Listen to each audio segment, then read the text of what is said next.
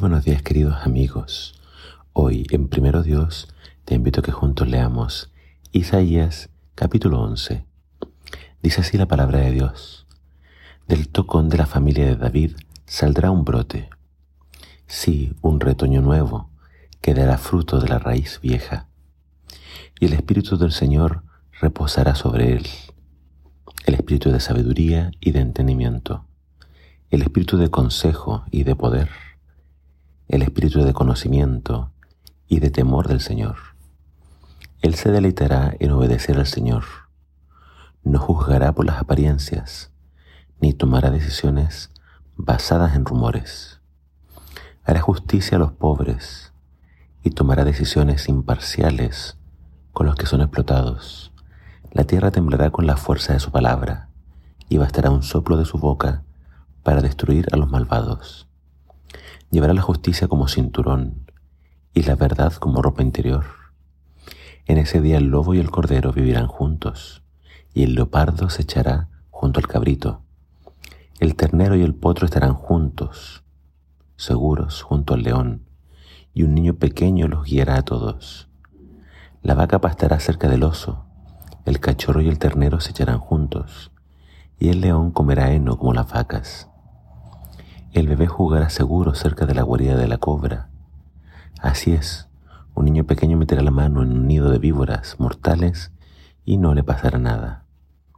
En todo mi monte santo no habrá nada que destruya o haga daño, porque así como las aguas llenan el mar, así también la tierra estará llena de gente que conocerá al Señor. En ese día el heredero del trono de David será estandarte de salvación para el mundo entero las naciones se reunirán junto a él, y la tierra donde vive será un lugar glorioso. En ese día el Señor extenderá su mano por segunda vez para traer de regreso al remanente de su pueblo, los que queden en Asiria y el norte de Egipto, en el sur de Egipto, Etiopía y Elam, en Babilonia, Amat y todas las tierras costeras distantes. Levantará bandera en medio de las naciones y reunirá a los desterrados de Israel juntará al pueblo disperso de Judá desde los confines de la tierra. Entonces por fin terminarán los celos entre Israel y Judá y dejarán de ser rivales. Unirán sus fuerzas para caer encima de Filistea junto al occidente.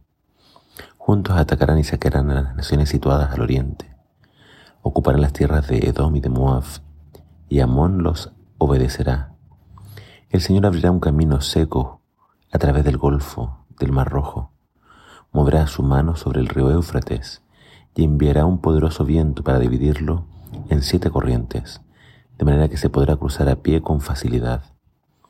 Abrirá una carretera para el remanente de su pueblo, el remanente que viene de Asiria, tal como lo hizo por Israel hace mucho tiempo cuando regresó de Egipto.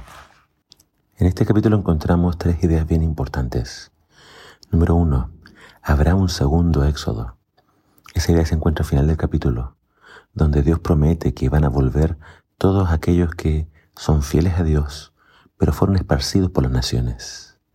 Se promete también y se habla mucho del Mesías, este rebrote que saldrá del tronco de Isaí, y se lo describe como un hombre lleno del Espíritu Santo, lleno de sabiduría, lleno de temor del Señor. Y también se nos habla de que en este Mesías, todas las naciones van a reunirse.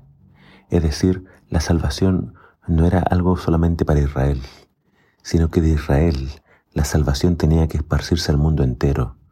Ahí se cumple la promesa hecha a Abraham, que en él serían benditas todas las naciones, todas las, todo, todo el mundo iba a ser bendito por este descendiente de Abraham. Y ese descendiente de Abraham no puede ser otro sino Jesús. Jesús fue lleno del Espíritu Santo y Él vino a traer salvación, Él vino a traer conocimiento del Señor, Él vino a traer justicia y una justicia perdurable, una justicia que no vimos en Israel, ya que todos los reyes, todos los gobernantes, todos se corrompieron, pero en Jesús vemos a un dirigente perfecto, a un dirigente que no fue nunca influenciado por nadie, sino que fue siempre dirigido por el Señor y lleno del Espíritu Santo.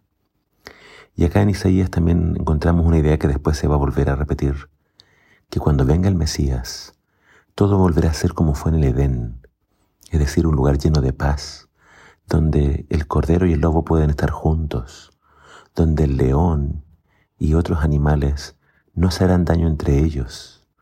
Esa es la imagen que presenta Isaías, de un mundo totalmente restaurado. Por lo tanto, el Mesías no traería solamente paz para Israel o simplemente un reino renovado. No, el Mesías vendría a hacer una restauración completa, donde entonces todo volvería a ser como lo fue en el Edén. Así que, mi querido amigo, piensa hoy en, en esta promesa. El Mesías es Jesús.